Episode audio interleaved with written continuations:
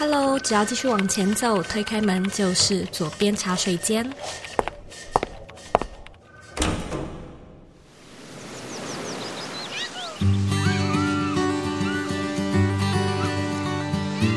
你现在在收听的是左边茶水间第两百二十二集。你有遇过职场霸凌的经验吗？或者呢，你是不是曾经是职场霸凌事件的旁观者呢？希望呢，我们从来都没有遇过这样不舒服的状况。但是呢，在职场、在校园或者是各种社交环境中，难免呢会遇到一些让人不太舒服的事情。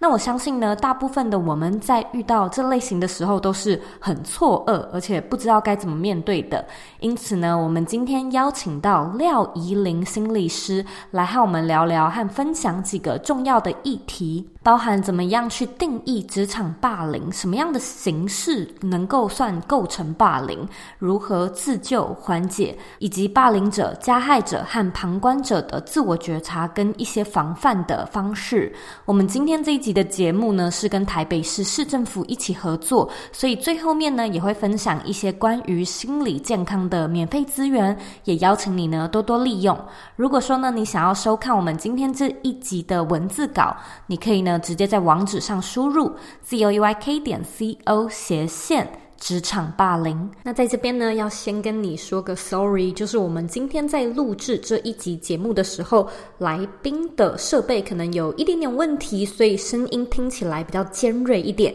但是呢，我们这一集里面的内容还是非常的有深度，非常的丰富。这一集音质的部分呢，就麻烦你多多的包容了。准备好了吗？让我们一起欢迎今天的来宾廖依林廖医师。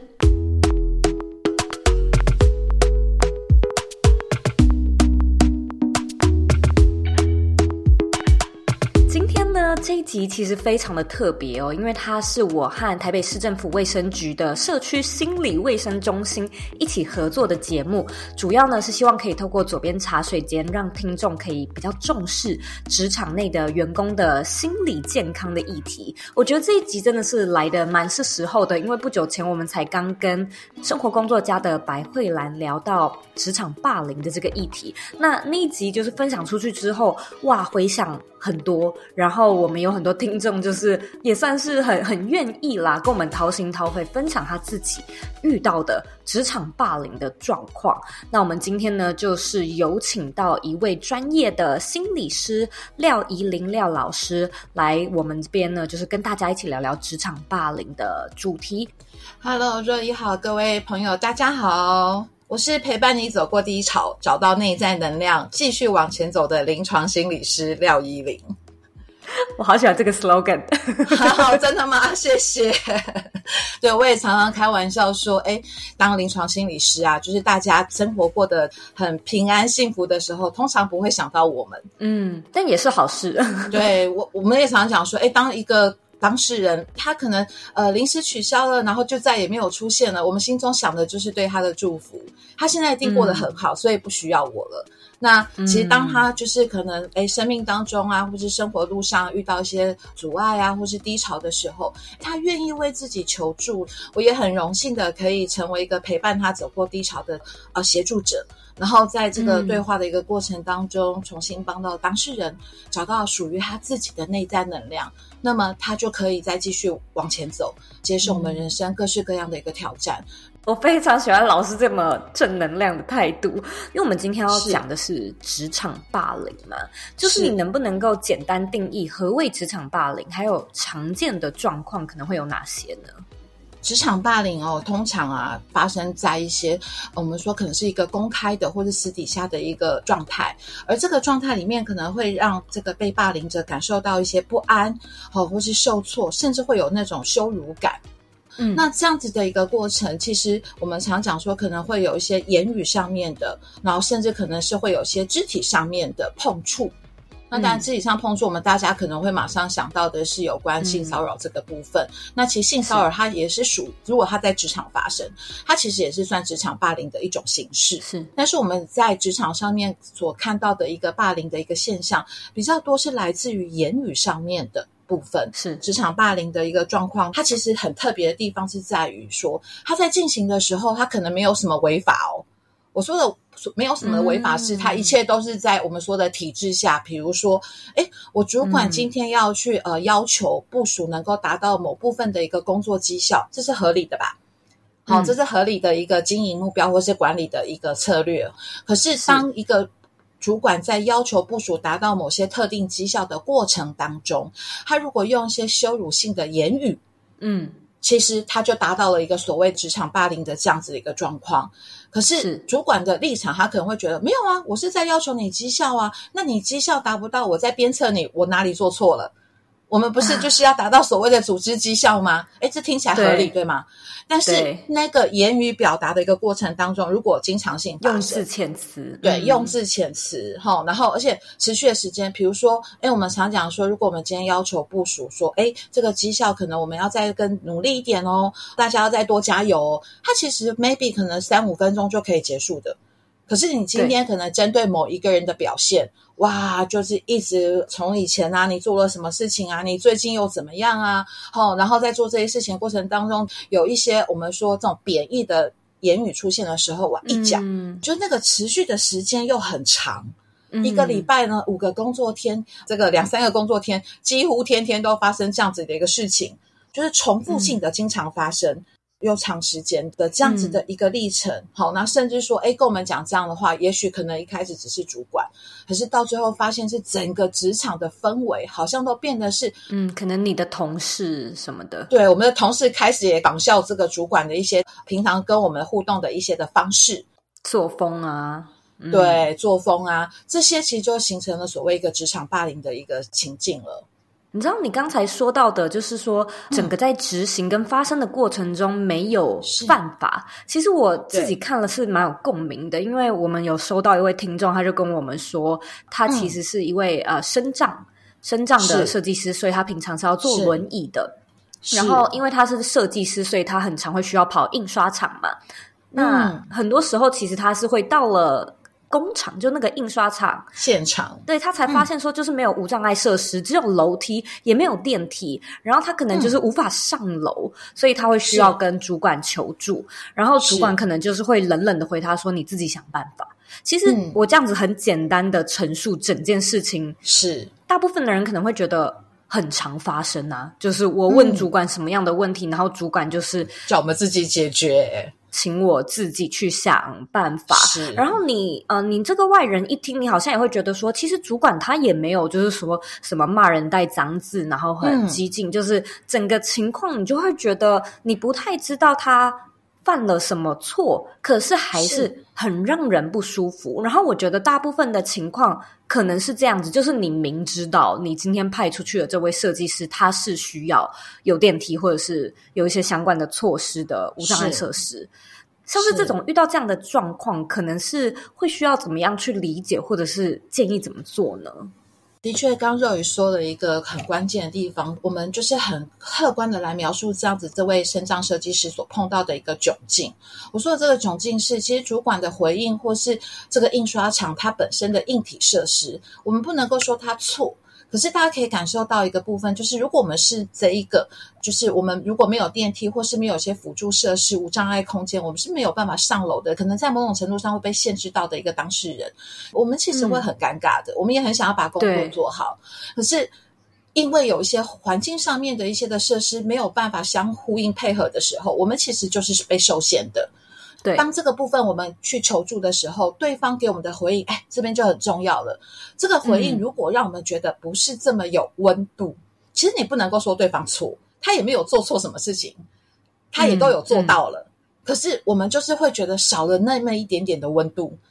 然后那个温度如果发生了，嗯、那个温度指的就是我们愿不愿意看到别人的一个状态，我们能够有一个所谓的设身处地，也就是我们常常说的同理心的能力。嗯、假设以这个伙伴他所遇到的这个老板的一个状况，如果那位老板他愿意说，哎，跟这个呃印刷厂先打声招呼，说，哎，不好意思，我们这个设计师行动不是这么的方便。好，那等他到的时候，嗯、是不是可以麻烦你们派人下来跟他讨论事情？因为他比较不方便上楼。嗯、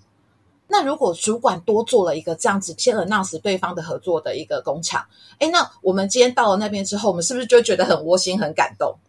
对对，所以如果主管愿意帮我们多打一声招呼，先打一声招呼的时候，我们的感受是完全不一样的。可是主管没有做到这一件事情，然后当我们求助的时候，嗯、主管的反应是：你要自己想办法哦。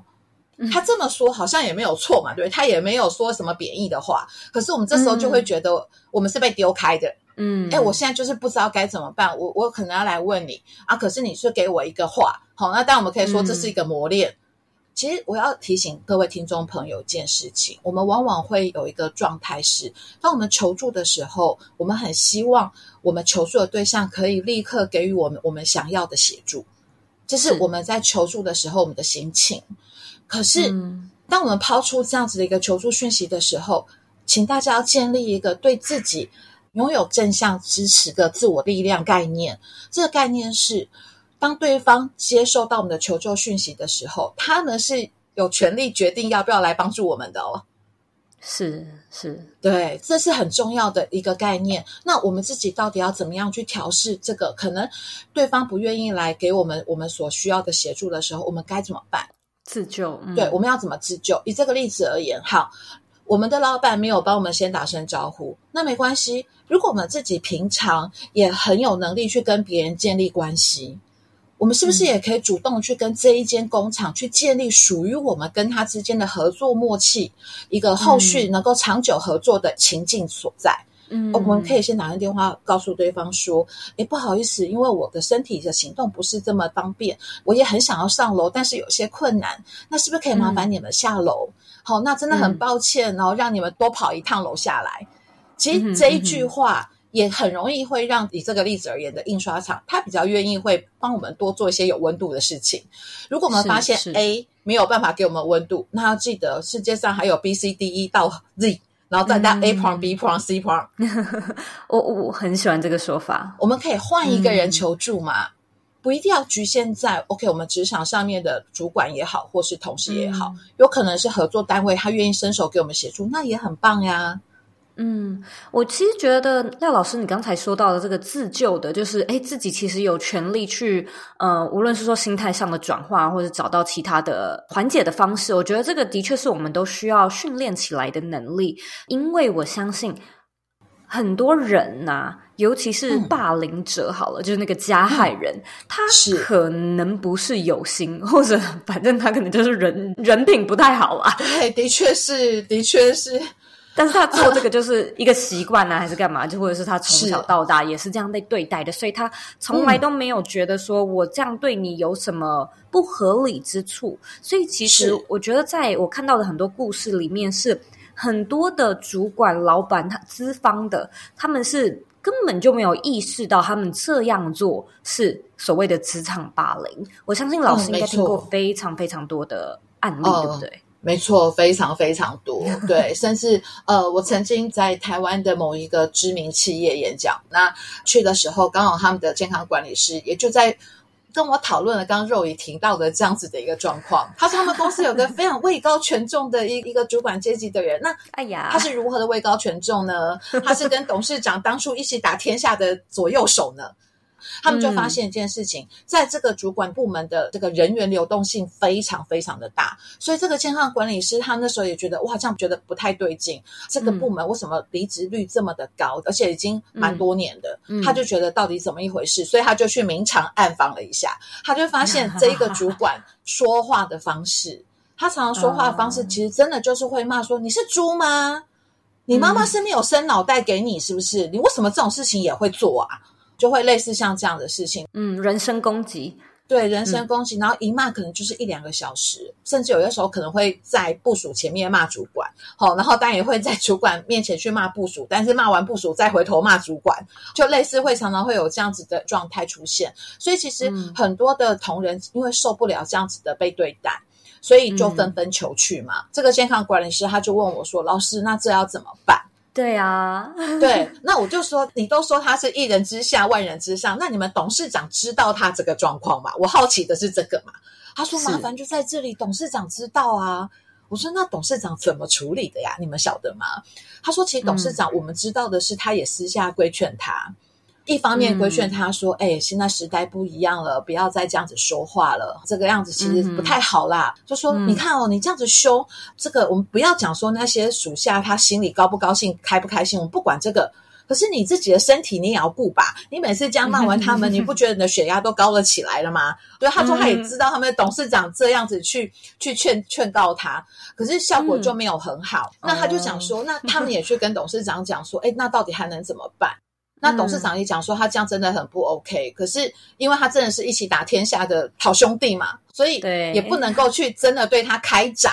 哎，董事长那边就跟健康管理师说：“你帮我在这个部门可能多加点奖金啊，或是多给他们一些糖果吃之类的。”对，就是董事长是用这样的方法去安抚民心啦。你看，连最高层的人的头头都下来劝告这一个人，他依然雇我啊。其实就像我们刚刚讲说，嗯、这个人他其实是当他没有自觉的时候，他从来都没有意识到，当他这么说或这么做，其实是在伤人的。对，甚至他可能也会有我们常会讲的合理化的说辞。人在有些情绪的时候，嗯、我们会有些合理化反应，这是人性。嗯哼，嗯哼，所以我们才会说，我们需要讲智慧嘛。嗯、智慧是什么？智慧就是我们知道这个人性可能并不是非常的优。不是非常的好，不是非常的适合，所以我们就要去学习一些一些智慧，嗯、不要让人性影响到我们自己，甚至影响到我们跟其他的人的关系。诶，那如果说有听众是遇到类似的状况，我觉得，嗯，我现在的想象是，他的路径可能会是你先去向 HR 求救，反正就是透过单位嘛，然后，然后 HR 希望可以跟主管，然后跟老板谈谈看，然后或许希望是可以让那个。啊，那个头头找底下的人，就刚才那种情况，董事长找下面的人开始聊。是可是其实很多时候他会是，就是老板本人，或者是你，呀你其实提过，嗯，没效。可能公司就是新创，打着很扁平的文化，但是嗯，没有实际执行。嗯，遇到这样的情况的话，就是被霸凌的人，或者每天上班都觉得不太舒服的人，你觉得？我们应该要怎么样调试呢？因为我相信这个，它会是，它会有一个 limit，就是我真的受不了了我当然就离开嘛。可是很多时候是，是呃，其实这间公司就是整个的企业文化，我是喜欢的，然后我也在公司里面学习很多，然后他也是我想要的一个职业。啊、嗯，就是这个人呢、啊，就是这个人每一次 都都像是一个老鼠屎坏了一锅粥，然后我又不想要，就只因为他跟我这么好的工作 say 拜拜啊，该怎么办呢？肉雨提这个问题非常好。那因为我其实当临床心理师也非常非常多年的时间嘛，后那不管是我在会谈室里面所看到的故事，嗯、或是我自己身边亲朋好友所遇到的一个状况，我我自己的一个归纳是，没有哪一个地方没有老鼠屎的。嗯、哦，真的吗？哎呀，好伤心啊！对，就是我觉得，只是那个老鼠屎是大是小，是多是少。OK，对，或者说这个老鼠屎的形状，你有些形状看了就是特别的不舒服，那有些老鼠屎的形状，你看了还觉得还可以，还可以勉强接受一下。嗯，其实这部分就是回到我们自己的一个状态。嗯，就像我们常讲说，这个世界上，我们当然都希望我们遇到的所有的人都是好人。其实有的时候也会很遗憾的是，嗯、这世界上真的就是有坏人，对吗？嗯，那我们当然希望说，我们在职场上面遇到的每一个人都是能够相互合作的。可是大家不妨从自己的自身经验里面去回顾一件事情是，是我们可能会跟某些人有就是合作很愉快的这样子的一个经验。可是跟这样子合作愉快的人的一个经验的互动当中，我们可能偶尔可能也会有小小的一些不对盘的地方发生，对吗？是是。所以，像刚肉以提到的是，哎，如果这一间公司整体我都觉得哇，这间公司让我成长很多，这间公司我觉得很棒，有很多人可以值得我学习，有很多的地方值得我再继续的提升自己的能力。可就这个人，这个人实在是有够机车，有够讨厌的，偏偏他又是我的直属主管，好，我就是每天都要听他在我旁边闷闷，哈，觉得很烦。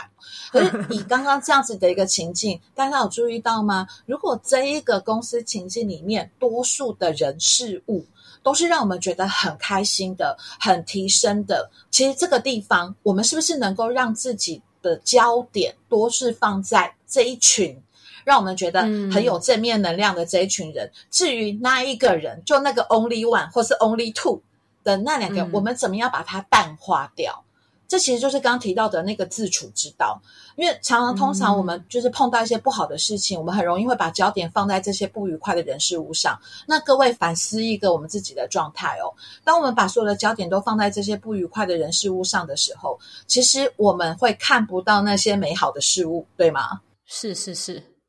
可是我们的开心、快乐、幸福感，是我们有没有能力去看到那些其实对我们觉得很美好的事物上，嗯、而不是那些让我们觉得很不愉快的事物上。嗯、那当然，我也常常讲说，碰到的那个 only one 或者 only two 的这一两个人，让我们很不舒服的人的时候，其实也把它当成是一面镜子啊。这面镜子是什么？嗯、如果今天常常让我们觉得我们好像被找麻烦，好像被对待，甚至很常常被这一两个人吹毛求疵的一个状况的时候，哎，我们可以问自己啊，他说的这一些在吹毛求疵的这些的事情上面，是不是我们真的有一些进步的空间？哎，如果我们发现，哎，没有，哎，其实我们做这样的事情，我们也是用同样的方式跟很多的人，这个十个人里面大概有八九个人都说我们做的很棒，可是就只有这个人永远都是说我们怎样怎样怎样。嗯，那如果是这样的话，好，恭喜你，嗯、上帝老天爷在派这一个人来帮忙你练修养，而且就是经过这样子缜密的，就是思考了一番，你好像也不用太在意他说的话，因为他说的可能不是那么正确准确。没错，没错。但如果反过来，另外一个状况，因为刚刚肉姨提到的是一个公司行号里面是多数的人，哦，都是人事物，是让我们觉得说，哎、嗯，是可以学习到东西的。可是我们反过来，如果是多数的人。嗯都是就是常常吹毛求疵，甚至你可能本来觉得一两个人，可是后来大家变得沆瀣一气。嗯哼。然后你之前在其他的一个工作情境里面，从来都没有遇到这样子一个状况。甚至我曾经有听过一个故事，嗯、这个小资女呢，她其实就是帮忙公司做一些活动规划。嗯。他们可能会办一些课程跟活动。那当然办课程活动，我们都知道需要去发送一些报名简章。嗯。当她有一天，她就是把这个报名简章最后定稿之后，然后交给她的主管。嗯，主管审视完之后，那他就休假了，他就刚好就休三天的一个年假这样子。那等到他回来之后呢，主管就告诉他说：“哎，因为你休假，我帮你把那个简章已经公告出去了，等下就会有学员报名了。”这样，哎，听起来很合理，对吗？好，听起来这个主管好像也都很帮忙，对吗？对，但。这个主管其实之前跟这个小资女的互动当中，那小资女已经有感受到说，有很多事情其实就是被吹毛求疵啊，然后或是说，哎，有一些事情的那个要求是很前后不一致的，已经有累积很多这样子的一个状况。后来发生了这个报名简章的事情，后来隔两天有学员报名了，可是他赫然发现一件事情，嗯、这个主管把报名简章的活动日期做了修改，嗯，可是却没有告诉他。可是这边牵扯到了什么问题？因为活动场地需不需要先租借？是，可是主管却没有告诉他改了这个活动日期，所以其实是学员打电话来问说：“哎，你们之前活动预告说是在什么时候啊？可是怎么这个日期跟那时候不一样？所以你们到底是哪一个日期？”是，他听了以后觉得非常的震惊啊，觉得怎么会是这个样子的？其实这时候他就是抱着一个，他说他不晓得他那时候。到底要怎么样去问他的主管？这到底怎么一回事？他也怕，如果问的太尖锐了，主管会这个恼羞成怒。那他又觉得不问又对不起自己，嗯，所以他后来鼓足勇气去问了这个主管说：“这个 OK，肉姨，请问一下，我那时候给你的这个活动的报名简章，请问我们的活动日期要做修改吗？”嗯，然后呢，这个主管就说：“没有啊，没有要修改啊，怎么可能修改？前面预告就说那样，怎么可能会修改？而且我们场地不是都租借了吗？”然后他就说：“呃，可是有学员来说，我们发出去的报名简章的日期是不对的，不可能啊！你给我的就是那样啊。”你知道他听到这个的时候，他真的不晓得该怎么办，嗯、就是有一点点被背黑锅的感觉吗？对，他真的不晓得该怎么办，因为他一回头去看他发出的那个 mail 简章的定稿，嗯，就是有白纸黑字的，对，有白纸黑字，嗯、他的那个简章定稿就是原来的日期，所以他说在这个部分他就很难过，然后也很感慨，也不晓得该怎么办的问我说：“摄影师，难道我要去偷偷的翻他的电脑吗？我要去检查他的电脑吗？这不可能嘛！”而且偏偏因为他又是他的主管，那大家有没有听到？其实这样的例子，其实他就很明显构成了职场霸凌了，对吗？就是这个主管利用他的一个权利去做一些只手遮天的事情。嗯、那我也问他说：“哎，那你们单位里面其他的人呢？”他说，因为他其实就是觉得这个主管就是常常做很多只手遮天的事情，然后甚至有些时候会有些很多前后不一致，所以他其实对于他自己的一个内心的道德感，他觉得有很很严重的抵触。所以他觉得很不愉快。好，那当然，他说他们单位里面的其他的同仁，最先一开始的时候，大家也会彼此吐苦水。可是后来，他就开始慢慢发现，就分成两派，嗯、一个就是会一直去讨好这个主管，就主管说什么都对，即便他做了一些前后不一致的事情，也都是一律的拍拍手、鼓鼓掌。可是对他来讲，他说他做不到，他说他真的没有办法，嗯、就是睁眼说瞎话。对，他说他做不到睁眼说瞎话。他说除非我瞎了，其实这个他有讲 说我没有办法睁眼说瞎话，除非我真的瞎了哈。他就这么说。嗯、那一开始是变成这样两派，诶，然后开始你就会看到中间有人犹疑。可是后来他发现，多数的人其实再也都不会说这个主管有些状况，然后甚至大家也就是会去跟这个主管聊天，嗯、因为像我刚说这个小资女，她说。他很受不了的另外一件事情是，他觉得上班的时候大家要一起把事情做好，这不是一个工作很基本的态度吗？他问了我这个问题，我说对啊，这个态度的确是很基本的啊。他说，可是当今天在上班的时候，嗯、大家都永远都是在聊八卦。哦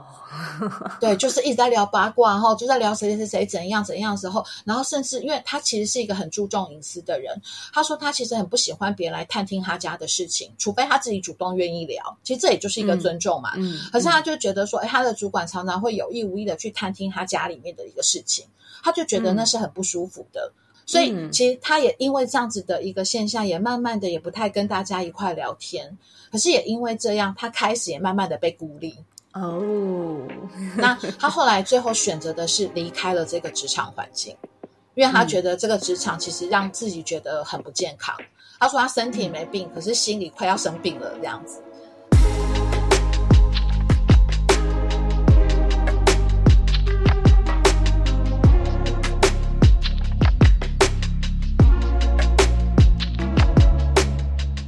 商时间，职场伙伴们如果面临到心理健康的相关议题，其实呢是能够去寻找适切的资源和管道来拉自己一把。台北市卫生局社区心理卫生中心提供心理卫生促进的相关服务，你可以呢直接上心卫中心的官网查询相关资料，或者致电到零二三三九三七八八五来做咨询。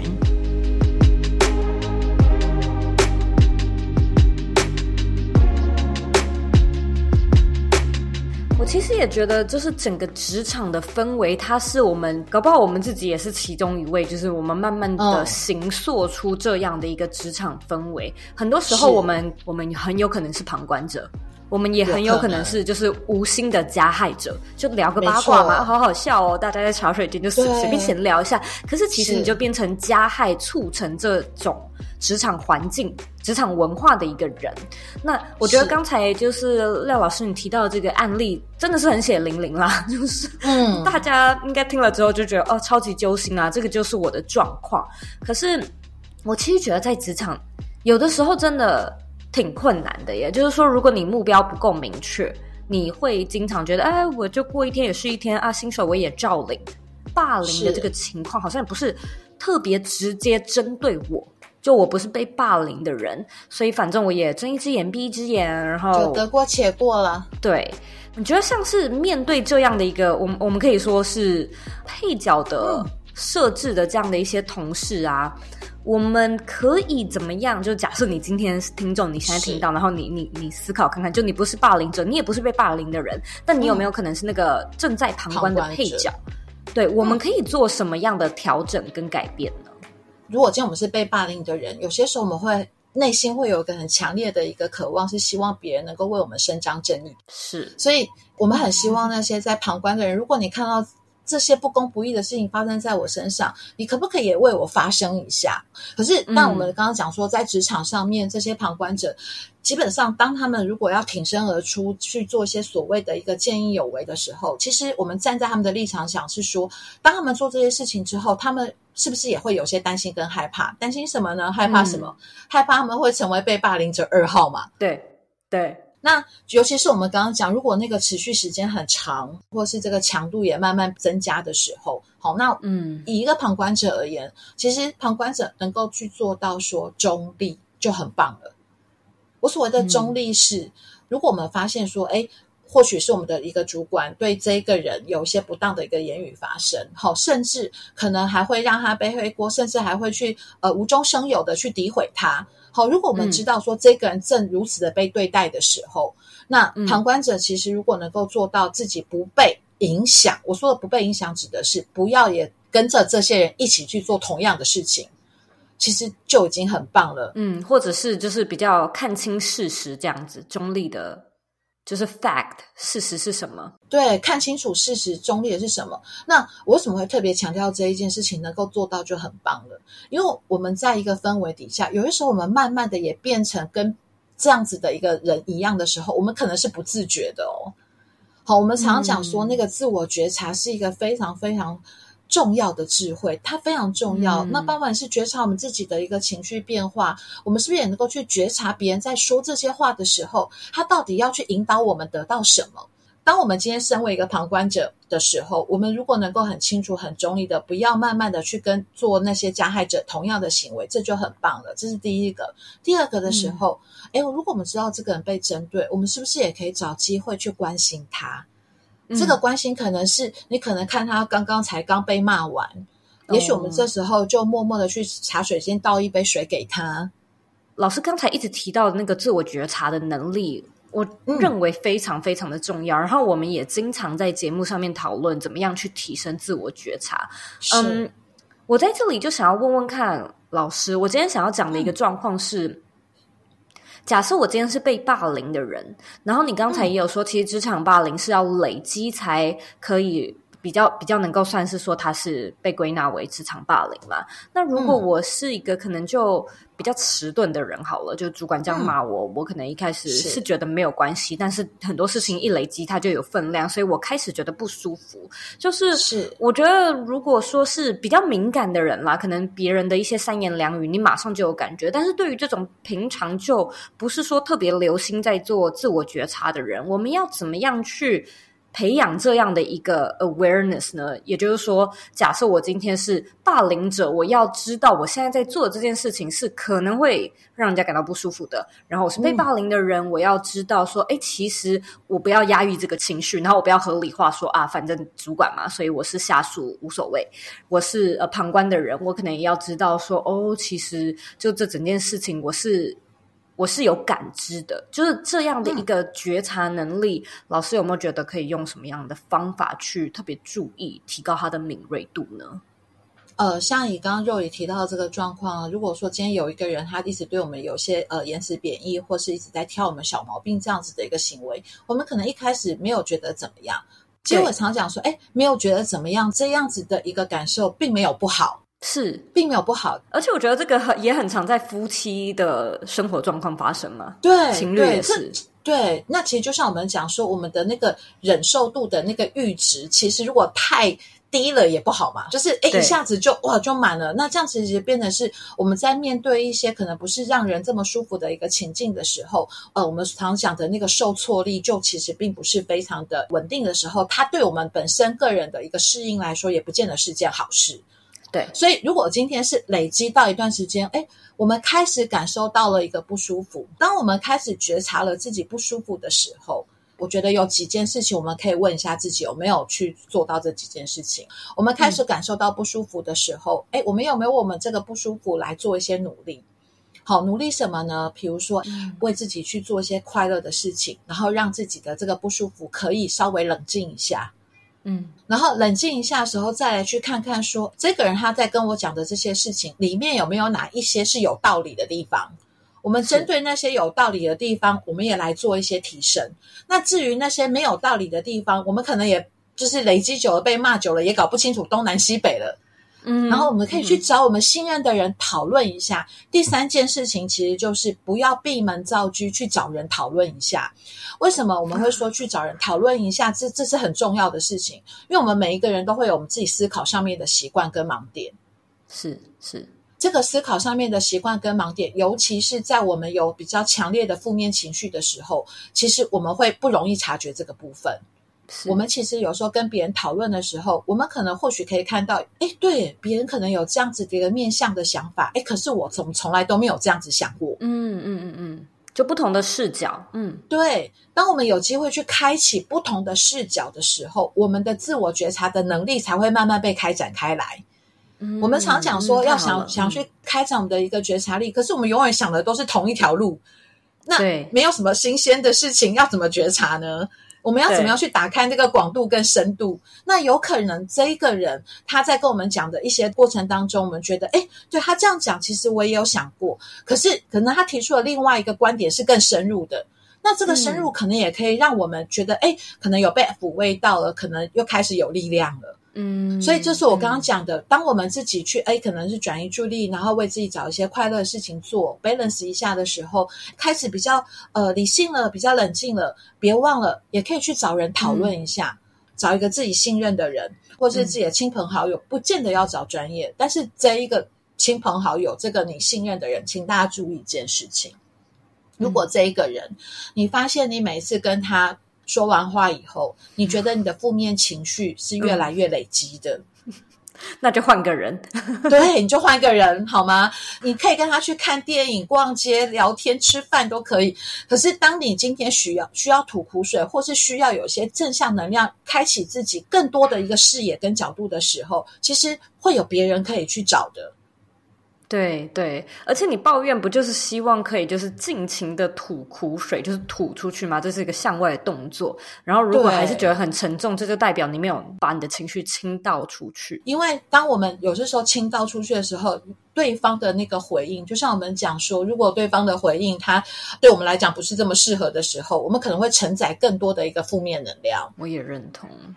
我觉得老师今天分享的内容非常非常的精彩。我在这边也想要问问看，因为这个算是一个蛮特别的政府合作案嘛，所以老师知不知道政府目前就是服务职场霸凌受害者这边有没有什么相关的资源呢？其实就像我们讲说，一个友善职场，好，每一个人都很重要。那重要的地方在哪里？嗯，如果我们每一个人都能够有与人为善的能力。好，就像刚刚肉宇提到的是，是我讲这句话，我有错吗？好，我不觉得怎么样啊，好，什么之类的。如果我们今天连我们说了这个话会伤人都一点自觉都没有，那很危险啊。对。对，所以我会说，与其说今天职场被霸凌者有没有什么一个求助资源，我想要把它跟扩大这个定义是说，假设我们今天在职场上面，或者是在生活上，不仅仅是职场这个面向，当我们发现我们在生活当中的任意一个面向，嗯、我们觉得我们自己卡住了，这个卡住的可能是你发现你跟这个情境里面的对象，你跟他的互动是不是这么的顺畅的，嗯、沟通不是这么顺畅的，这是一个。嗯另外一个是，哎，有可能你跟这些人互动都很 OK，可是你的心很不平静，你的心很乱。就像我们说，我们被社会化了嘛，我们知道说这个世界上大家比较喜欢什么样子的特质的人，所以我们也会让自己呈现这样的一个特质于外。嗯、可是我们的内心波涛汹涌啊，嗯、那我们知道这个波涛汹涌，我们不能让别人看见，因为让别人看见，我们担心别人会不喜欢自己，或是会觉得自己很糟糕，我们会有这些的担心，嗯、所以我们把它藏得很好。可是藏得很好。就是刚前面讲的那个觉察，如果我们发现我们自己的内心很纷乱、很不平静的时候，嗯、我们也可以针对这个不平静来求助，因为有可能就像刚肉姨所提到的，嗯、我们可能有我们生活历经了很多事情，可是太多太多事情接踵而来，所以我们其实也没有什么机会可以停下来好好的反思，或是好好的沉淀跟整理。嗯、可是它累积到一定程度的时候，我们也搞不清楚到底什么事情。可是累积而来，我们的心就是很乱，嗯、然后乱到你现在已经觉得不行了。这个也可以求助，也就是说，我们不一定要遇到什么事才能来求助，感觉有需要就可以。没错，没错，因为如果说今天我说，哎，遇到有事情，那就会变成一个状况，就像刚刚那个肉姨所提到，我们就累积、累积、累积，然后突然有天就大爆炸，那其实也蛮危险的，嗯，嗯。所以当这样的一个状况的时候，大家都可以很善用，像呃，我们今天这个活动呢，就是呃，跟这个台北市卫生局社区心理卫生中心合作。那我觉得很可惜的是，这个社区心理卫生中心已经成立了二十个年头了，可是很多人都不知道。我觉得很可惜，很可惜。那甚至说，因为像台湾现在也越来越重视我们说的心理健康的这一个面向，嗯，在各地的县政府、各地的县市，其实都陆陆续续成立所谓的心理卫生中心。像台北市原来只有一个，嗯、今年扩建变成了三个，就是又新增加了两个。嗯、好，那后续还会再增加两个。嗯那各县市政府其实也都在做这样子的一个规划了。嗯、我们的这个活动，然后是跟中正区、中正区的这个社区心理卫生中心已经成立了二十个年头有了。可是很多的人都不晓得，嗯、因为我常常去一些地方演讲，我就说大家想要求助，可是不晓得要跟谁求助的时候，我都会问说：你们知道台北市有社区心理卫生中心这个地方吗？它等于说里面是会有提供像是免费的咨询服务吗？还是什么？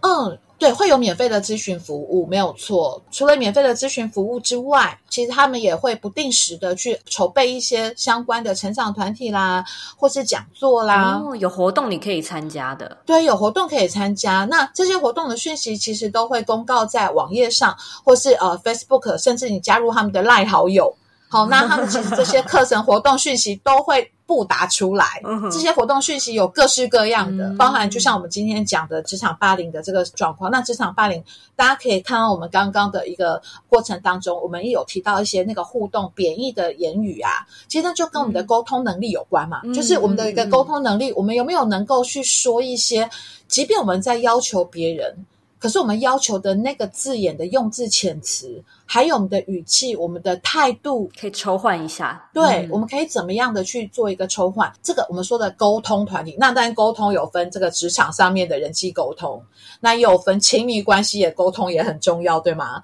不同关系的一些的沟通，哦，所以会有相关的课程，是不是？没错，对，那也会有舒压团体。哎、哦，真的是不讲都不知道哎，真的。那还有你家里有青少年，大家都知道青少年很难搞定嘛，吼。OK，就是不是这么，有的时候就是哎，他们很有主见，可是因为有些世代的差距，那有些爸爸妈妈头真的很痛，嗯、那不晓得该怎么办的时候，哎，也会有我们说的这个亲子沟通的一个教养团体。好，甚至有新手妈、哦、新手父母亲的压力疏解的团体，怎么样去照顾跟 newborn，、嗯、照顾他们，嗯、同时也照顾自己，这样子的压力调试团体。哎，那真的是很多元呢，很多元。可是真的很可惜，大家都不知道，不是大家，很多人都不知道。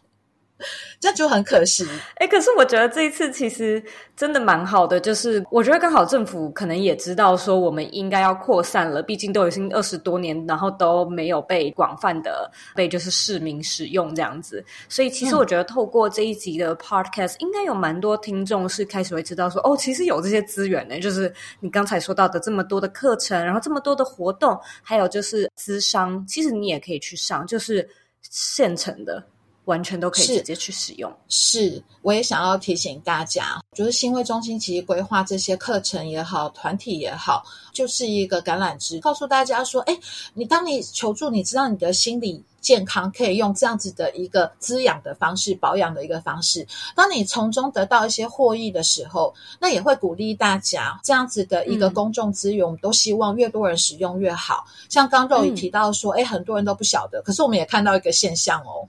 嗯，就是知道的人永远使用的就是这些人，嗯，然后不知道的人就没有使用，那其实有点可惜。嗯，那我们也会希望说，哎，有使用这个资源，你觉得很棒的时候，哎，我们也把这个资源把它礼让给从来没有使用过的人。我们自己知道，觉得这个很有益处，哦，那我们可以往外去用一些 一些其他相关需要，也许要付一些费用，但是你愿意为自己的心理健康，那就很像是我们去日本玩的时候，我们会去买保健营养食品的道理是一样的。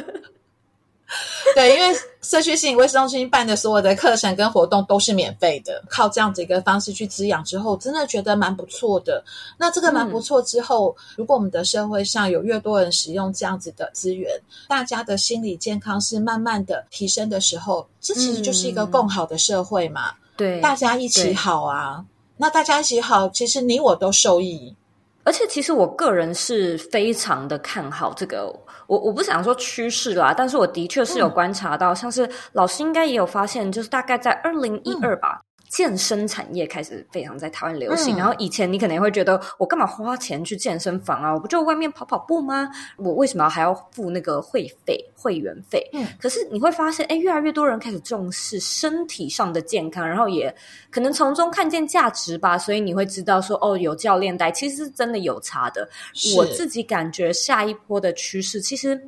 我相信廖老师也可以发现。心理健康开始近几年，尤其大概二零一九、二零二零，是在台湾蛮被普及的，嗯、所以我感觉是大家会，例如说，我们听完这一集之后，知道有免费资源，可是使用过免费资源之后，你好像也会知道说，诶，这个。就跟保健食品一样，就像老师说的，去日本买一些保健食品，嗯、就是心灵上的保健。好像我每一个月找心理师或找一个人就固定聊一聊，这好像是一件极度正常的事情，就像是我每周去上健身房一样。是，其实在美国就是这样啊。对啊，没错，就是很多很多人都有这个习惯。没错，就是说他真的是一个习惯了，心理卫教的习惯。没错，而不是把它当成是哎、嗯，好像我有病。然后才去看医生。嗯嗯，我其实非常喜欢今天就是到了结尾的一个我们的共识，就是心灵的保养啦。就像可能女生，嗯、其实男生也好啊，我们都会做皮肤的保养嘛。你会敷脸嘛？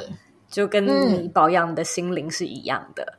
那今天呢，就是非常谢谢廖老师的分享。我在这边呢，会需要来问你一个每一个来宾都要被问到的问题。然后我觉得老师也可以，就是你可以依照你自己个人私人的生活，或者是你的职业好了，嗯、就是身为心理师之类的，是、uh-huh. 你认为的理想生活是什么呢？能够活出内在富足的自己。因为当我们的内在如果是够富足的时候，其实我们比较不容易用，哎，我们赚了多少的钱，或是我们有多高的一个社会地位来衡量自己的成就。嗯，嗯，我也看到很多人，其实他就是我们一般普世价值所说的人生胜利组，是，就是呃，大家都觉得很羡慕他。可是因为我的职业的关系，可是我会看到这些人的内心，他其实是很不开心、很不快乐的。可是他的那些的成就，或是他的那些财富，是很多人可能很羡慕的。是，那其实看到这个的时候，我有些时候也会反思一个问题：他可能得到了很多的人可能花好几辈子都得不到的一些的成就或是财富。可是为什么他这么的一个空虚或是寂寞？嗯、其实通常是因为我们的内在就是有一个大洞。嗯、我自己的形容是这样，就是我们的内在是有个洞的。那这个洞其实当他没有办法填满的时候，我们其实从外在追求很多的东西，都填不了那个内心的大洞。嗯嗯，那这个内在富足，我自己下的一个定义是：哎，我们有能力去享受每一个活着的当下，哪怕我们今天碰到了一些的逆境，嗯、对，逆境可能会让我们很挫败，会让我们很受伤。可是当我们诶喘口气，冷静下来的时候，我们能够有。所谓的“塞翁失马，焉知非福”的欣赏人生的能力，好喜欢这个结尾，好有奥义哦，然后也非常的启发人心、感动人心。非常谢谢老师今天的分享，我跟你学到很多，也聊得非常的开心。我也很开心今天能够跟大家在 Podcast 相见。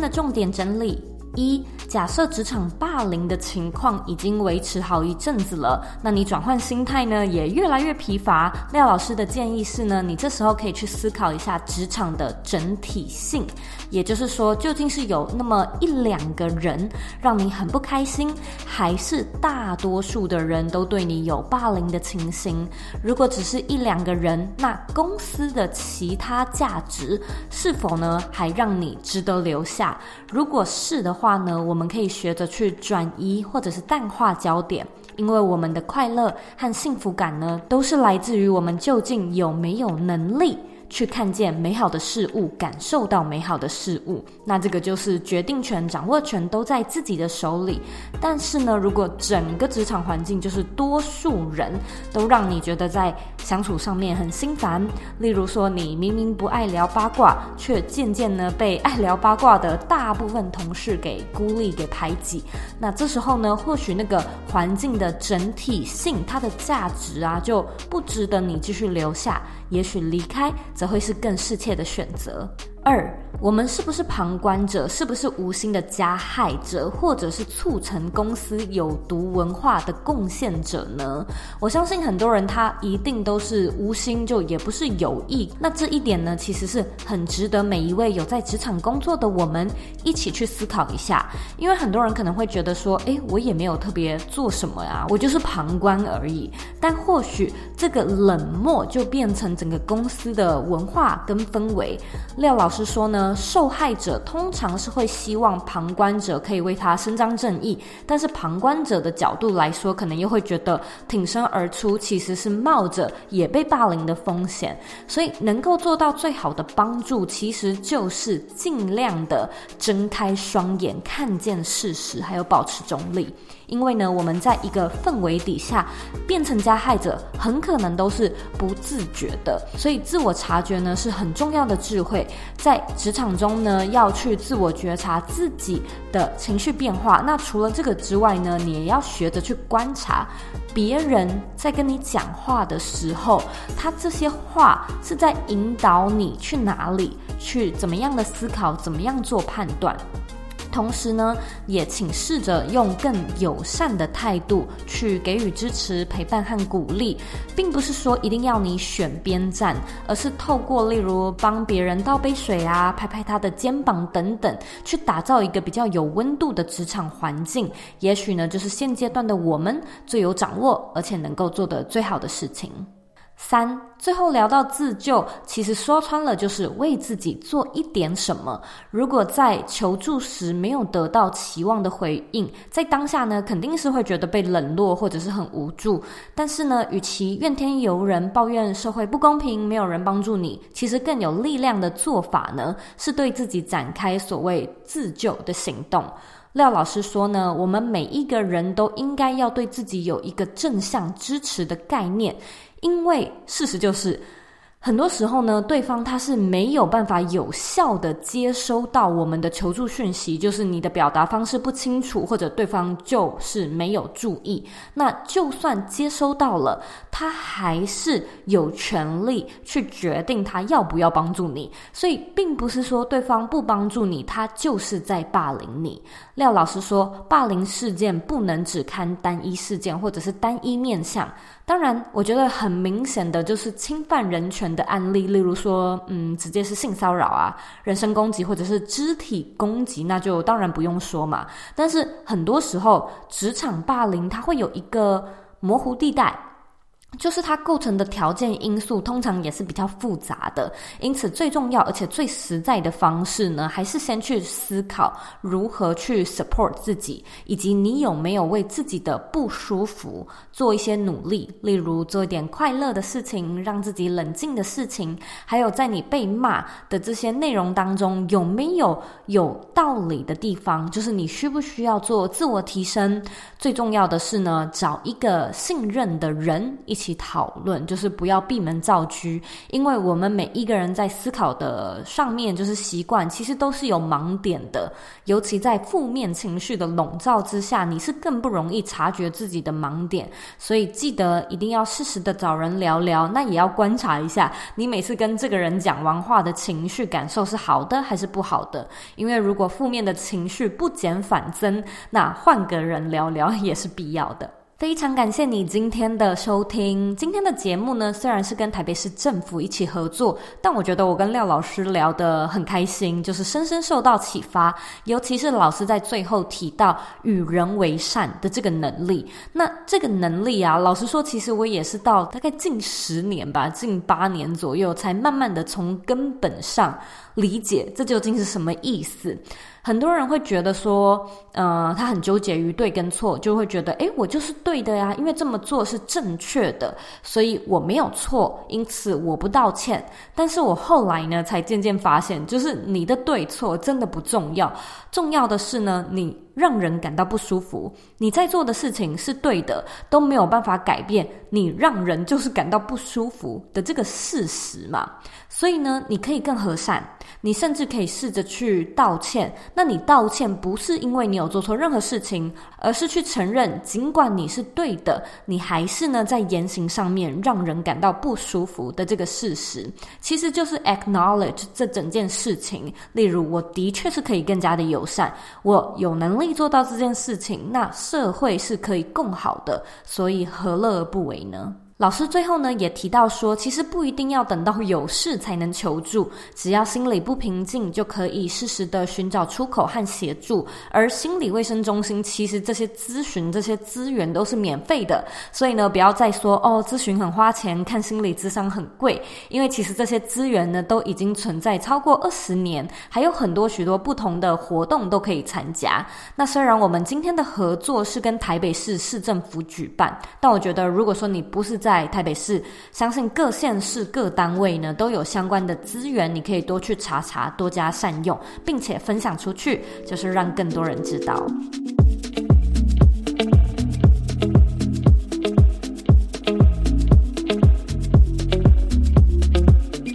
现在呢，我要来阅读我们今天的听众留言。今天的听众 ID 叫做 Amy Bow，他在二零二零的九月四号留说。用心制作的内容给了五颗星，谢谢 Zoe 给我满满的收获，每一集都得到不同层面的启发。非常感谢 Amy 的留言，希望呢今天这一集也让你感到有所收获。希望呢你可以为这个节目留下五颗星。那在评论的时候呢，我也希望你可以帮我做一件事情，希望你可以告诉我你现在正在收听的集数是哪一集，然后在留言的时候提到，这样呢对我来说帮助会非常的大。别忘了按下订阅键，还有把这个节目分享给身边你认为会有需要的人，以及你认为很重要的人。我们现在呢。在脸书上面也有一个私密的社团，你可以直接在脸书上搜寻“理想生活设计”，就可以加入我们。假设还有其他问题的话呢，也欢迎你回到我的网站或者是 IG 上面找我。我的网站网址呢和 IG 的账号一样是 zouyk 点 co。你可以截图这一集的节目，然后分享到你的现实动态上面，并且 tag 我，让我知道你有在收听，以及让我知道你听完这一集节目之后的想法。最后的最后呢，我知道你是非常忙碌的，我也知道呢，你可以选择去做很多很多其他的事情，但是呢，你却来选择收听这一集的节目，而且还听到最后，我是真的非常非常的感谢你。现在呢，我也想要花一点时间跟你说，你是你人生的负责人，你有权利也有能力去过你真正热爱的人生。我们下次见喽。